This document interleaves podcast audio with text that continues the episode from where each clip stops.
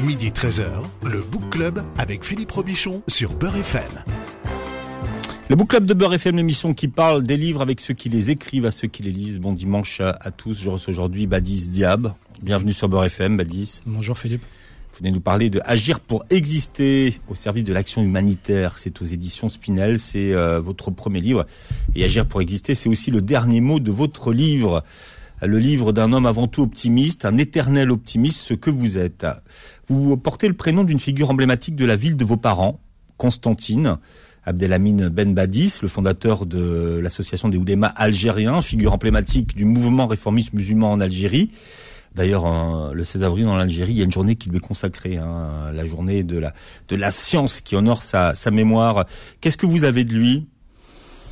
Euh, J'ai euh, j'ai sa culture, ce qu'il a laissé, l'empreinte qu'il a laissée, c'est-à-dire déjà dans un premier temps de ne pas oublier en tant que, peuple autochtone algérien qu'on appartient à l'histoire euh, des Berbères, qu'on appartient à l'histoire des Arabes et qu'on appartient également à l'histoire de l'islam. Et, euh, et, et, cet enseignement qui nous, en tout cas, qui m'a transmis à moi, c'est vraiment de, de savoir qui j'étais. Ça m'a permis déjà de, de me construire, moi qui avais grandi en France, finalement loin de, de mon pays d'origine j'avais ce, ce, problème identitaire, j'avais besoin de me reconstruire, j'avais besoin de m'identifier euh, à certaines valeurs et à certains principes. Et c'est vrai que découvrir euh, un homme comme euh, Abdelhamed Ibn Badis, qui en plus de cela est originaire de ma propre ville, à Constantine, ça a été vraiment une, une belle rencontre identitaire et ça, ça, ça, a été la première rencontre, en tout cas intellectuelle, qui m'a permis d'avancer mmh. sur le chemin de la vie. Alors l'identité, c'est un des thèmes euh, de votre livre. Hein. Vous dites que l'identité n'est pas donnée une fois pour toutes, mais qu'elle se construit et se transforme tout au long de, l'existence. Vous, vous êtes né euh, dans le sud de la France. C'est ça, Romans-sur-Isère, dans la Drôme. Voilà, vous avez grandi dans un, quartier comme on appelle populaire, la monnaie. Ou défavorisé. Ouais. Oui, c'est, euh, on, on, grandit dans un quartier où en fait on n'est on n'est pas mêlé au reste de la société française. Euh, c'est une société qui est scindée en deux, avec d'un côté une, euh, la, la, classe sociale habituelle, la, la France profonde, et d'un autre côté cette France de la périphérie, cette France de l'autre côté de la Méditerranée, où en fait je me retrouve à grandir avec des personnes turques, tunisiennes, marocaines, algériennes, et bizarrement j'ai aucun ami catholique, j'ai aucun ami, on va dire français de souche, comme on peut le dire. Et déjà, je trouve que c'est un problème en soi. Euh, et c'est ensuite sur le chemin de la vie, euh, quand je découvre le centre de formation à 15 ans, où je suis confronté à une diversité des origines et, que je comprends que bah, je vivais finalement une injustice. Un enfant de la République française, écrivez-vous, plongé dans la profondeur de la mondialisation. Nous ne savions rien du monde extérieur car nous étions construits euh, un quotidien à l'écart de la société civile, là où les citoyens, là où les citoyens, citoyens pardon, parlaient français, arabe, turc, arménien, espagnol ou portugais. Et vous dites très tôt, j'ai eu conscience que j'étais un, citoyen de seconde zone.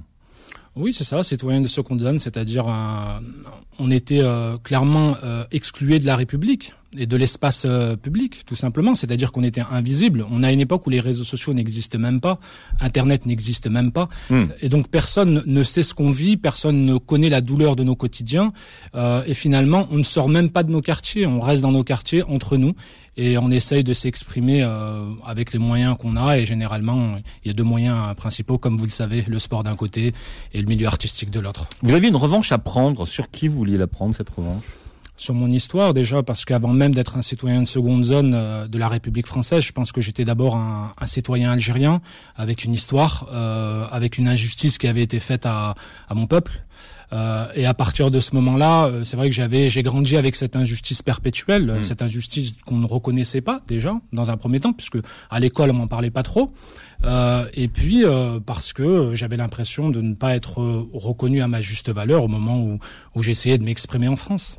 Vous, dites que vous considérez euh, Badis comme un Algérien résident en France et non pas comme un franco-algérien. L'Algérie, c'est ma vie et mon histoire. La France, quant à elle, n'est qu'une terre économique, rien de plus. Non, je, alors, euh, je pense pas avoir dit les choses dans, dans, parce que je pense pas que c'est sur mon livre. D'ailleurs, je pense que c'est une citation peut-être qui a été sortie d'un, d'une interview. Non, je pense pas que c'est simplement. J'ai la suite de la citation qui est dans votre livre. Hein. Je suis un, un, Algérien né dans l'Hexagone. La France m'a élevé et accordé l'intelligence de l'esprit. L'Algérie, quant à elle, m'a appris ce qu'était l'amour et la lutte pour le droit à la vie et à l'égalité. Je suis un amoureux des lettres d'Antoine de Saint-Exupéry, tout comme je suis de l'immense profondeur de Abdelhamid Ibn Badis dont on parlait à l'instant.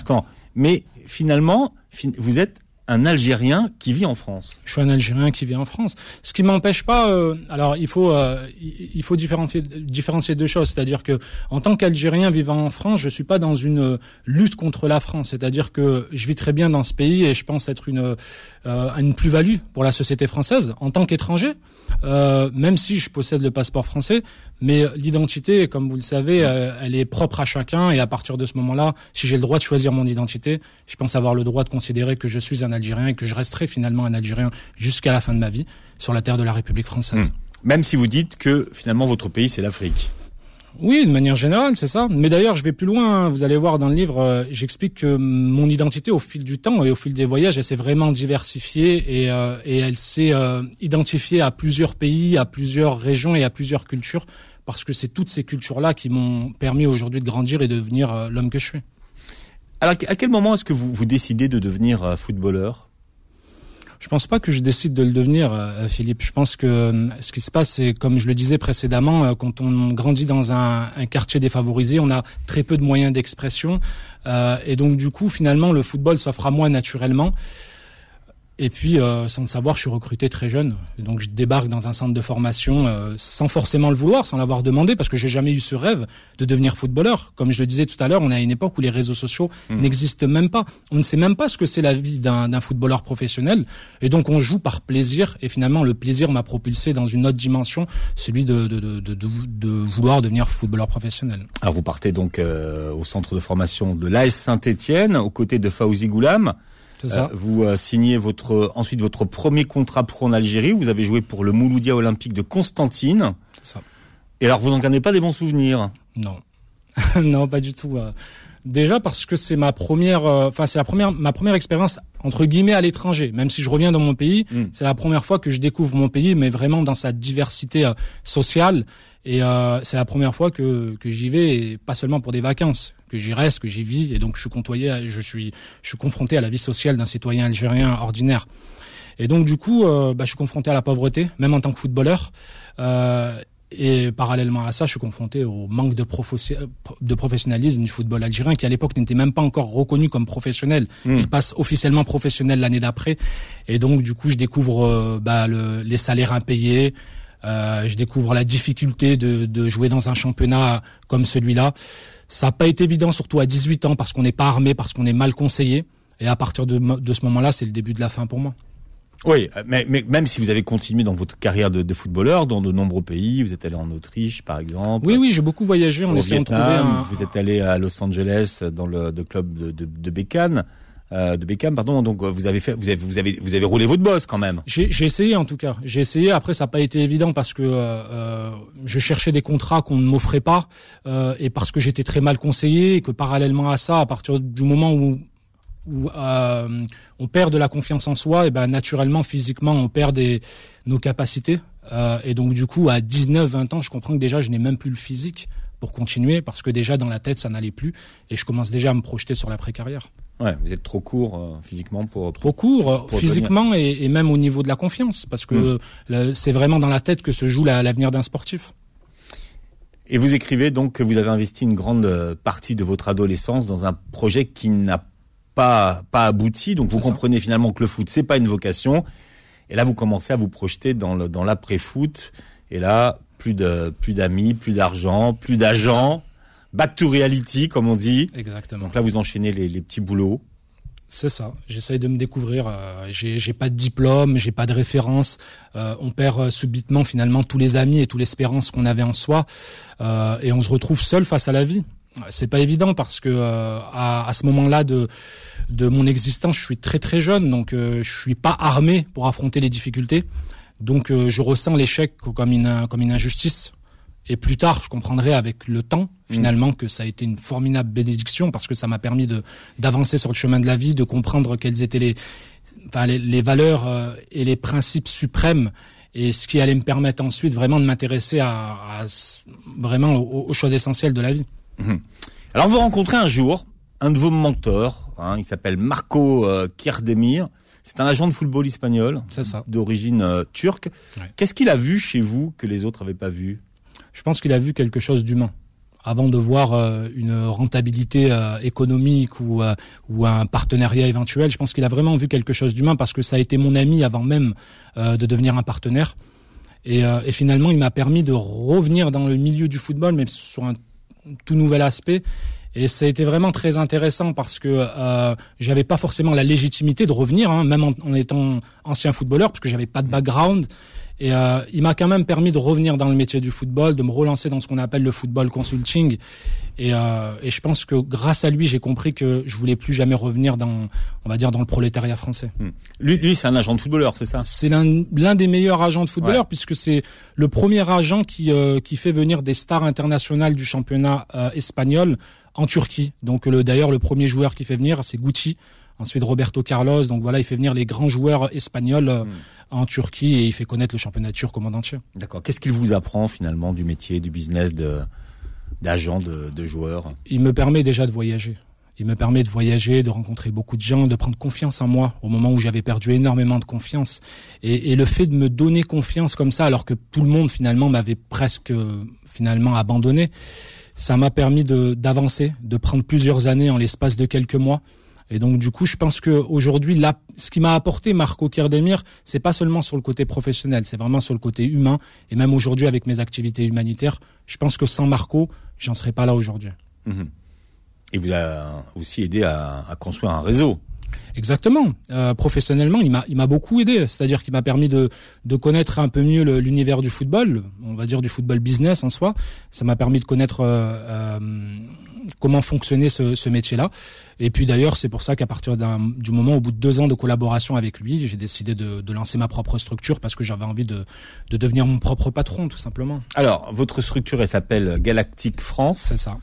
Donc quel est le, cœur d'activité de Galactic, de France Alors euh, ce qui est intéressant avec Galactic France, c'est que le but en fait au départ c'était vraiment de, de concilier euh, une rentabilité financière puisque c'était une société, je m'en cache pas forcément, euh, mais c'était aussi d'allier l'aspect social, c'est-à-dire de revenir à la base du football et de m'occuper des footballeurs amateurs, des gens, des millions de, de, de jeunes qui finalement sont seuls face à leur destin, ont envie de devenir footballeurs mais n'ont pas d'écoute, n'ont pas de conseils. Et donc du coup, l'idée c'était de revenir vers eux et de leur apporter des conseils sur le plan physique, le plan mental, discuter avec eux, comprendre quelles étaient leurs aspirations et savoir finalement est-ce qu'ils étaient faits pour être footballeurs ou pas. Mmh. Vous venez agent de, de, de, joueurs non professionnels. Pas agent, on va dire conseiller. Conseiller. Ouais. Agent, c'est quelqu'un qui euh, qui cherche à placer des joueurs d'un club à un mmh. autre et qui cherche à avoir une commission. Nous, on était plus dans un rôle de conseil, comme euh, tu peux trouver un avocat qui est là dans un rôle de conseil simplement. Bien, on continue à, feuilleter votre histoire. Badis Diab est notre invité, Agir pour exister au service de l'action humanitaire aux éditions Spinel. Vous le montrez à la caméra puisque l'émission est filmée. C'est le premier livre, votre premier livre, et on en parle jusqu'à 13h. Le Book Club revient dans un instant. Midi 13h, le Book Club avec Philippe Robichon sur Beurre FM. Mon invité aujourd'hui s'appelle euh, Badis Diab, hein, qui publie Agir pour exister au service de l'action humanitaire et aux éditions Spinel. C'est à la fois votre euh, parcours, mais aussi euh, des réflexions sur l'humanitaire dont on va parler ce matin. Tiens, j'ai trouvé une punchline dans votre livre. L'ambition est le dernier refuge de l'échec. Et c'est parce que finalement vous avez euh, échoué que vous en êtes là aujourd'hui. Ben, je pense que quand on arrive tout en bas, euh, on ne peut que remonter. Et donc du coup à ce moment-là, c'est quand on arrive tout en bas qu'on hmm. comprend à quel point l'ambition a un pouvoir extraordinaire sur un individu. Comme dit Félag, euh, on peut aussi continuer à creuser et trouver du pétrole. c'est possible. Ça peut, ça, dépend où on, creuse. Alors, on va écouter Diams avec une chanson qui est moins moins connue, euh, ça s'appelle Si c'était le dernier, chanson un petit peu euh, chanson de testament presque quand on, l'écoute, mais en tout cas c'est une chanson qui est une source d'inspiration pour vous. Vous, avez dans 18 ans quand vous entendez parler euh, d'humanitaire dans cet album-là. Et en, quoi est-ce que cette chanson a été une source d'inspiration pour vous? Parce que j'étais à un moment euh, très difficile déjà pour ma carrière, euh, où, euh, où, tout se passait très mal, où je me posais des questions déjà sur, euh, sur mon rôle sur Terre. Mm. Et, et Jam sur cet album où elle me parle d'humanitaire, où je vois une personne qui est arrivée tout en haut de l'échelle sociale et qui finalement euh, remet au centre de ses intérêts et de sa vie ses valeurs et ses principes. Et donc ça m'a profondément marqué. Mm. Et on sait moins qu'elle avait lancé un projet qui s'appelait Big Up Project. Big Up Project, pour voilà. les enfants africains, effectivement. Diam sur Beurre FM. T'aurais fait quoi si c'était ton dernier show? Réclamer des millions d'euros ou réclamer des, des, Moi c'est ce que je réclame. Pas que le public m'acclame mais qu'il chante avec moi. Nos douleurs communes, on est pareil vous et moi. On fait péter le volume, j'entends rien, je suis sourde. Quand les connards chatent, quand les médias me traquent Pour savoir ce que je cache, je leur ai donné ma plume Ils ont voulu ma main, je leur en ai tendu une Puis ils ont connu mon point. Je suis rappeuse, pas chanteuse, hey, qu'on s'entende bien. Je suis hargneuse, pas chanceuse, donc je ne vous dois rien. Je suis gentil moi, je m'énerve rarement. Mais respecte-toi et on te respectera M'a dit ma maman, je les regarde qui bataillent Pour sortir du noir. Et connaissent pas la taille des problèmes que t'apporte la gloire. Une épée de Damoclès au-dessus de la tête. On ne sort jamais un thème de la réussite ou de la thèse. Bien encore quand t'as pas de frère, de père et que t'es seul. À calmer ton son pour éviter de sortir un gun. Plus je connais les hommes, plus je risque de faire de la tôle. Donc moi je côtoie de monde et moi je compte des matomes. J'aspire à être une femme exemplaire. Je l'avoue, pas pour autant que si tu me tapes, je tenterai l'autre jour. Non, j'ai le sang chaud, sans substance caribéenne. J'ai juste un écho et une rage méditerranéenne. Je suis juste la progéniture d'une sacrée guerrière. Je suis la fille d'une armure, la grand-mère du rap français. Aujourd'hui, je suis en paix, donc je peux aider. Plaider coupable si toutefois j'ai engrainé des choses. Alors, la grand-mère du rap français, je sais pas, mais euh, allez, moi je mets un billet qui va revenir. Non, je pense pas. Moi je mets un billet. Ah, je pense que si elle, si elle voulait revenir, elle serait revenue depuis longtemps, je pense. Je sais pas, moi je mets un billet. Je sais pas sous quelle forme, mais je pense qu'elle va revenir. Il va falloir qu'on parie alors. Hein Il va falloir Je, je vous ai dit, je mets un billet. Et vous Ouais, je suis prêt à mettre un billet aussi. On met un puits, tiens. Pourquoi pas Non, on, on parie pas, on parie pas. Non, non, non, mais non, mais non, mais, mais, mais, mais je, je, je, je pense qu'elle euh, qu'elle a envie et qu'elle a des choses à dire en fait aujourd'hui. Quand on voit que la, la modernité des textes, euh, Oui, après moi j'aurais pensé qu'elle allait revenir, euh, mais surtout sous, enfin, sous un autre aspect, plus sous, Oui, l'aspect de l'écriture. alors moi je pense sur un autre aspect. Voilà. Je pense pas à l'écriture, mais euh, parce qu'elle l'a déjà fait, elle est déjà revenue. Oui, elle est, elle est revenue avec l'écriture, mais en tout cas pas avec la musique, je pense pas. Je pense pas qu'elle va revenir avec un nouvel album. Non, peut-être pas sur la musique, mais c'est pas ce que je vous dis. Mais je pense qu'elle elle va, on va réentendre sa voix sous, une, sous, sous une forme, Ça serait bien. sous une forme quelconque dans les, allez, dans les, dans les quelques mois qui, euh, qui viennent. En tout cas, c'est Mélanie, c'est c'est une, c'est une des personnes qui, euh, qui a compté pour vous, une source d'inspiration que vous citez à de nombreuses re- reprises dans votre, dans votre, dans votre livre. Alors on parlait de, de Galactic France, euh, vous montez votre première euh, fondation humanitaire qui Ouais. porte votre nom Ouais. d'ailleurs. Euh, elle faisait quoi cette, euh, cette fondation? Alors au départ, euh, il faut ça, faut dans le contexte, ça se fait, en, on est en juillet 2016 et je me retrouve par rapport à mon travail donc de recruteur, je me retrouve au Ghana, en Afrique, à Tamale, au nord du Ghana. Donc je suis là pour superviser des talents. Donc j'y reste. Vous allez pour le foot en fait. J'y allais pour le Ouais. foot en fait, simplement pour superviser certains talents du club de Tamale. J'y reste pour une semaine. J'ai deux ou trois sessions de recrutement et puis tout le reste de la semaine, j'ai j'ai absolument rien à faire et donc je me mets à me promener dans les, les bidonvilles de Tamale. Et c'est là où je découvre pour la première fois de ma vie euh, bah, ce qu'on peut appeler euh, l'extrême pauvreté ou alors la misère. Euh, et, et pour moi, c'est un choc psychologique, même même si j'ai vécu euh, euh, en Algérie, même si euh, j'ai connu euh, les quartiers défavorisés en France. Euh, la misère euh, de l'Afrique noire, c'est euh, c'est une autre dimension encore. C'est la misère sous son aspect le plus authentique. Et donc du coup, euh, je décide de rentrer en France et de lancer une fondation. Hmm. Et, euh, Mais, mais parce que les gens sur place vont changer votre façon de voir les choses en fait. Ils vont vous donner une grande leçon ces gens. Totalement, totalement. Mais de toute façon, les meilleures leçons que j'ai, les, leçons les plus importantes de ma vie, je les ai apprises euh, dans ce type de région, que ce soit en Asie du Sud-Est ou alors en Afrique noire. Qu'est-ce qui, qu'est-ce qui vont changer dans votre façon d'appréhender euh, les choses? Et de faire de l'humanitaire Ils vont me permettre de revenir à l'essentiel, c'est-à-dire à des, valeurs et des principes qui sont essentiels à, mon épanouissement d'être humain, euh, que je connaissais parce que j'avais déjà, euh, j'avais commencé déjà à lire, donc je m'étais déjà intéressé à, des textes religieux, au soufisme de manière générale aussi, et donc du coup j'avais déjà euh, commencé à faire connaissance avec certaines valeurs, certaines valeurs et certains principes, mais c'est vrai que les voir euh, de mes yeux en Afrique, voir la misère sociale, mais et voir quand même l'humilité qu'ont ces gens de vivre dans la précarité, euh, la gentillesse qu'ils peuvent avoir malgré que le destin ne leur a pas souri, ça a été une leçon. Parce que moi qui vivais dans le 9e arrondissement de Paris, quand je suis revenu, je me suis aperçu qu'on était dans une dans une bulle en fait. On était dans un monde tout à fait superficiel, qui n'est pas réel, qui mmh. et donc du coup ça ça ça a profondément changé l'homme que j'étais. Alors même que j'étais très jeune et que j'étais en expansion au niveau euh, au niveau euh, professionnel, ça ça m'a permis de prendre euh, on va dire une nouvelle direction. Et vous découvrez que l'humanitaire, ben finalement vous êtes fait pour ça je le comprends petit à petit euh, parce que d'abord je, m'essaye, hein, je, m'essaye à l'humanitaire, j'essaie de voir ce que je peux apporter. Euh, donc euh, je lance une première fondation qui au départ devait être active simplement à Tamale au Ghana et de développer l'éducation des, jeunes enfants africains en leur distribuant des fournitures scolaires parce que je m'apercevais de l'incroyable impact que pouvait avoir la distribution de cahiers, de stylos dans la vie de ces jeunes de ces jeunes enfants qui n'en avaient pas. et puis finalement, ben, je me suis pris à aimer ça. Et je, me suis rendu compte qu'il y avait des besoins dans plusieurs régions d'Afrique euh, de l'Ouest et j'ai continué euh, dans le sud de l'Algérie. Euh, ensuite, ça a été le Burkina Faso, le Togo, le Bénin. Et finalement, je me suis pas arrêté pendant plusieurs, deux, trois ans comme ça, mais sans vraiment m'engager à temps plein. C'est qu'à partir de 2019 où je lance l'ONG Unity qu'on passe dans une autre dimension. Hmm. Vous vouliez faire de l'humanitaire, mais vous vouliez casser les codes. Donc, qu'est-ce que vous vouliez changer dans l'humanitaire? Qu'est-ce qui vous plaisait pas dans la façon de faire de l'humanitaire, on va dire classiquement tout ce qui est superficiel en fait. Je voulais revenir à une forme d'authenticité, c'est-à-dire que déjà dans un premier temps, je voulais euh, briser les, les barrières communautaires qu'on pouvait instaurer dans l'humanitaire.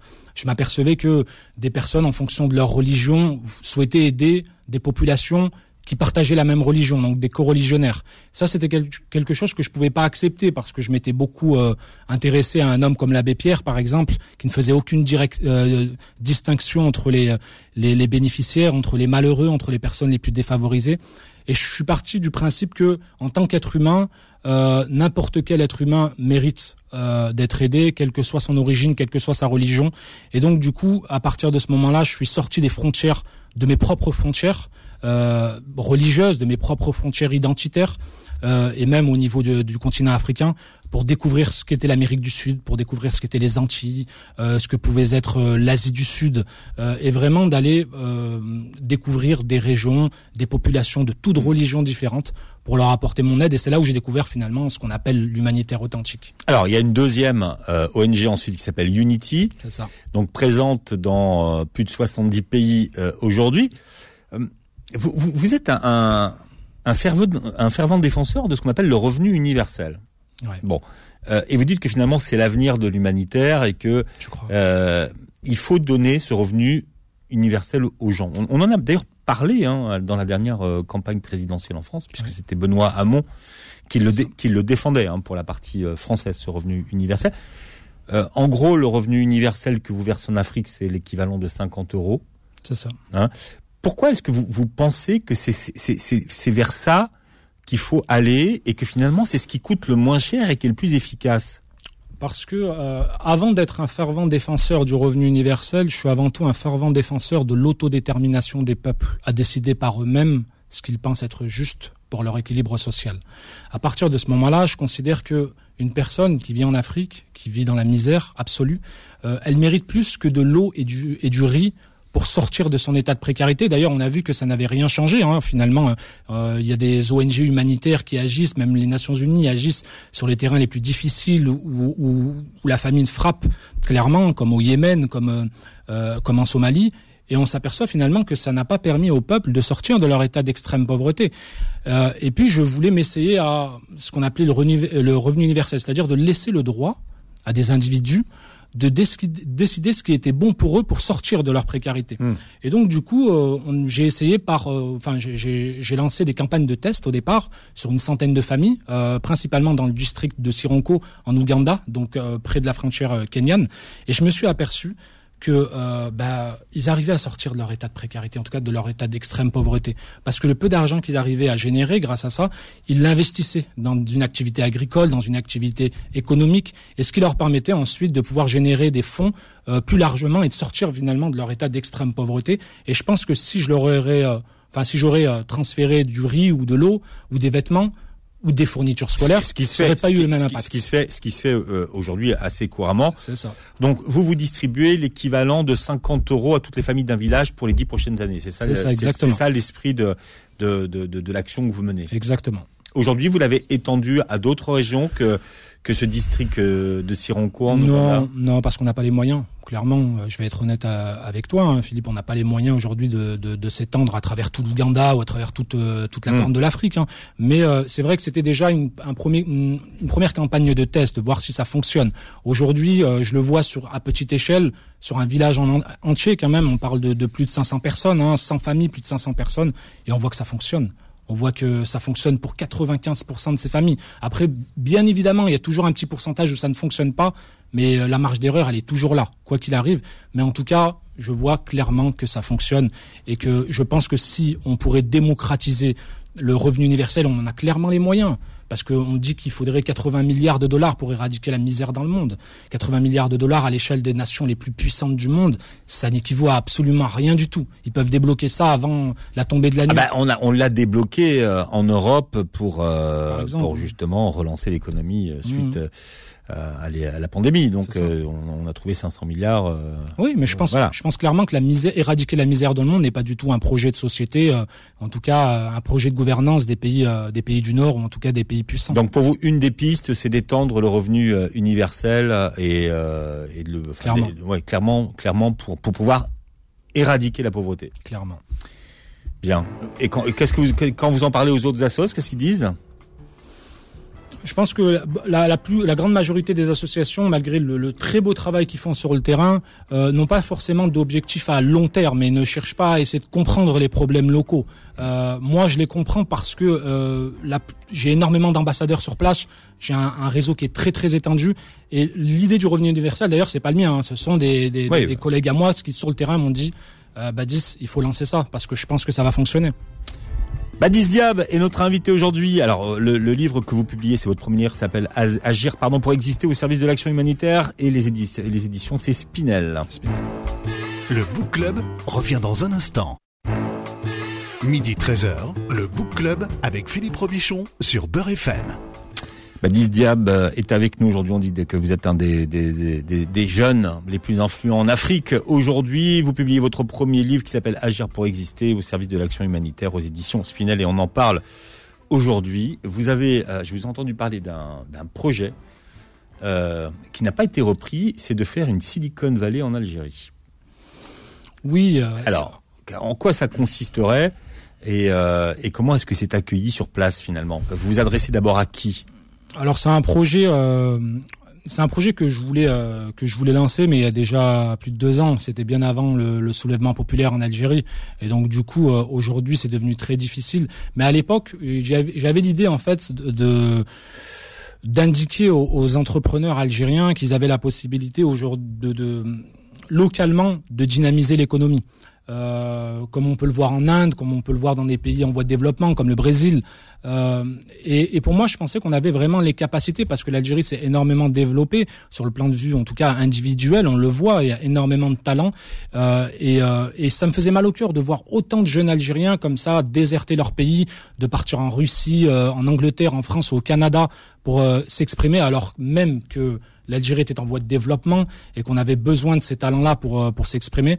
Euh, donc du coup voilà, c'était simplement C'est une- d'appeler, donc faire appel à la diaspora algérienne, où qu'elle soit, et les tronches, hein, Oui, et de faire ça. une, une Silicon Valley euh, ça. à, à l'Algérie. J'avais soumis effectivement ce, ce projet, mais voilà, c'était juste avant le, soulè- le soulèvement populaire et puis après il y a eu des problèmes ouais. sociaux euh, qui, euh, qui qui ont, qui ont qui sont devenus une priorité. Mais ça serait possible, ça? C'est possible, tout est possible. Je pense que tout est possible. On a vu des, des, des dynamiques comme ça euh, dans plusieurs pays, hein, euh, même euh, du, du Moyen-Orient par exemple. Donc je pense que c'est possible euh, et je pense que notre histoire en Algérie nous a prouvé que tout est possible en tout cas. Hmm. mais c'est aussi pour faire fructifier le potentiel, quoi. Oui, bien sûr, mais il y a énormément de potentiel. Moi, je suis quelqu'un de, je le dis d'ailleurs dans, dans, dans mon livre, hein, j'ai un chapitre entier qui parle de ça, de l'optimisme qui pour moi est très très important. Et c'est très très important quand on est entrepreneur, qu'on soit, qu'on soit un entrepreneur financier ou un entrepreneur social, c'est important pour moi de rester optimiste et de euh, d'essayer d'influer sur les populations et, et, vraiment de dégager une, une dose d'optimisme et montrer aux gens qu'ils ont les qualités, ils peuvent faire quelque chose de leur vie. Moi, quand je vais en Algérie aujourd'hui, je vois cette désolation de voir autant de jeunes qui ont, qui ont perdu foi en l'avenir. Et ça, ça me, ça me gêne parce que notre histoire nous a prouvé que même dans les moments les plus terribles, on était capable de relever la tête et de créer un avenir commun. La première boîte que vous créez euh, a, clairement un esprit euh, start-up. Mmh. Euh, J'en discutais avec euh, avec un jeune Algérien récemment qui, lui aussi avait monté une start-up et qui disait que que les, les Français issus de l'immigration sont très absents des start-up. Comment est-ce que comment est-ce qu'on peut expliquer finalement que les start-up qui sont censées inclure tout le monde, eh ben finalement sont aussi excluantes que le monde de l'entreprise? Je pense que le monde de l'entreprise, comme le monde euh, comme le monde de la politique ou euh, le monde universitaire, exclut de fait les personnes issues d'origine étrangère. Mais, mais justement, les startups, c'était justement l'anti-ça. Non, pas vraiment, parce que de toute façon, euh, vous savez, quand vous lancez une start-up, il faut savoir, il faut savoir euh, lever des fonds, et à partir de ce moment-là, il faut hmm. avoir la légitimité de le faire. Et une personne d'origine étrangère aura euh, beaucoup moins de chances de pouvoir lever des fonds qu'une personne qui, qui, est née dans ce pays de plusieurs générations. Donc c'est toujours plus difficile. Et, et, comme je disais tout à l'heure on le voit euh, à la Sorbonne, on le voit à Sciences Po, euh, on a 1% des personnes qui sont issues de la classe ouvrière et d'ailleurs c'est le même pourcentage à mmh. l'Assemblée nationale. Et ça c'est pas un hasard. Euh, et c'est pareil dans le monde des startups d'ailleurs. Hein. Ça c'est le monde des dominants, le monde des gens qui choisissent. Et, et pour nous, personnes issues de l'immigration africaine, on est considéré simplement comme des acteurs du divertissement. On nous accepte quand on fait de la musique ou, quand on fait ou quand on fait du sport, quand on s'appelle Kylian Mbappé. Mais euh, quand on veut mener un projet sérieux, là c'est autre chose. On est directement ostracisé, placardisé et on nous met rapidement des, euh, des bâtons euh, dans. en tout cas, on, nous met des barrières. Hmm. Et, Ce qui veut dire qu'en France, le, donc ça, vous confirmez que ce milieu des startups n'est pas suffisamment ouvert comme il le devrait. Non, il n'est pas ouvert, mais de toute façon, euh, on peut aller faire un tour, Philippe, euh, dans le premier arrondissement ou dans le 16e arrondissement, et vous allez voir qu'il y a très peu de personnes d'origine étrangère. Là, là enfin, vous, vous parlez de ça parce que c'est là où il y a beaucoup de beaucoup de, de start-up. Hein, c'est ça, exactement. C'est dans le cœur euh, du, du, du, pouvoir, du pouvoir, du pouvoir profond. Que ce soit start-up land. C'est ça, exactement. Hmm. Mais en tout cas, euh, voilà, c'est pas un discours victimaire hein, que je tiens. Non, non, mais non, je fais, on, hein. on, essayait de comprendre pourquoi finalement ce phénomène des startups qui, qui, euh, qui a priori au départ, quand il a quand, quand il a été lancé, était complètement euh, ouvert à tout le monde. Et eh bien finalement, dix ans après, on se rend compte que non, c'est pas vrai. après, ça c'est le storytelling euh, de, de, du milieu des startups ou en tout cas l'image qu'on essaye de, véhiculer, comme la politique où on fait croire que c'est ouvert à tout le monde parce qu'il y a des élections. Mais en, en, en soi, on sait très bien qu'il y a un système de caste et un système de pouvoir, euh, même à l'intérieur de l'entrepreneuriat, qui fait qu'on fait en sorte que ceux qui réussissent et ceux qui puissent lever des fonds soient issus euh, des mêmes origines socio-économiques. Hmm. Avec Unity, donc vous êtes présent, c'est votre nouveau projet humanitaire dans 71 présis. Euh, pays, pardon, l'humanitaire traverse une, crise aujourd'hui et une, une crise de confiance des, donateurs. Euh, Est-ce que vous comprenez cette crise de confiance des, donateurs? Beaucoup de gens disent bah, finalement moi je vais pas donner car je n'ai pas confiance et je ne sais pas où va l'argent des donateurs. Et qu'est-ce que vous répondez à ça? La confiance, je pense qu'à partir du moment où quelqu'un vous fait pas confiance, euh, il faut l'accepter et considérer que c'est légitime. Tout comme une peur, une peur est légitime. Il faut l'accepter, il faut essayer de la comprendre et il faut essayer d'aller au-delà de ça. Euh, je pense que euh, il y a beaucoup de gens qui n'ont pas confiance parce que, comme tu l'as dit, des gens ne savent pas où va l'argent. Euh, moi personnellement, j'ai toujours eu cette éternelle obsession de me dire si je lance des opérations humanitaires, si je lance une organisation humanitaire, je veux qu'il y ait du concret.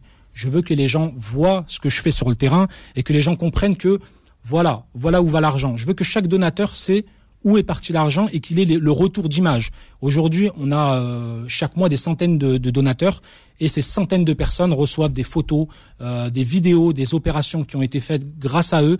Et voilà, il y a vraiment un échange qui fait que les gens, comme enfin, j'arrive à fortifier de la confiance et c'est quelque chose de très très important. On mm. On peut pas dire aux gens donnez de l'argent et vous inquiétez pas, ça va partir dans tel ou tel pays. D'ailleurs, même avec le parrainage, hein, je mets des systèmes de parrainage dans plusieurs pays et je fais en sorte que tous les mois, les enfants qui sont parrainés fasse une vidéo ou fasse des photos, échange avec les donateurs, parce que pour moi c'est important qu'il y ait un échange hmm. humain. C'est du social et qui dit social dit échange humain avant euh, échange économique. Mais comment est-ce que vous définissez votre façon de faire de l'humanitaire? C'est du euh, c'est de l'humanitaire de proximité parce que vous êtes vous êtes présent dans 71 pays, mais euh, vous êtes très loin de ce qu'on connaît des grosses associations présentes justement dans autant de pays. Oui, parce que on est vraiment une organisation à taille humaine. Une organisation. Quand je dis une, organisation à taille humaine, c'est que aujourd'hui tout le monde est en contact les uns avec hmm. les autres. Les donateurs sont en contact avec les bénéficiaires. Euh, je suis en contact avec les, les, bénévoles sur place, ce qui fait que on n'est pas dans une dans un système pyramidal où il y aurait le, le haut de l'échelle qui regarderait en bas, un peu comme un système politique ou un système de pouvoir. On est vraiment, euh, on travaille vraiment d'égal à égal. J'ai insufflé cette dynamique de, de, de, de cette organisation mais je me prends pas pour un boss ou un patron. Je me considère comme un simple bénévole parmi tant d'autres et qu'aujourd'hui je fais simplement partie de cette immense chaîne de transmission. Et à partir de ce moment-là, quand on travaille avec humilité, avec sincérité, avec authenticité, je pense qu'on peut faire de belles choses et toujours vraiment dans cette optique de rester authentique. Pour moi, c'est extrêmement important. Vous avez essayé de, faire de l'humanitaire en Algérie? Oui, j'en ai fait. Euh, au tout début, hein, vous disiez qu'au tout, début. vous avez. Euh, mais est-ce que, est-ce que finalement c'est un, engagement qui euh, que, que, vous avez euh, essayé de d'avoir?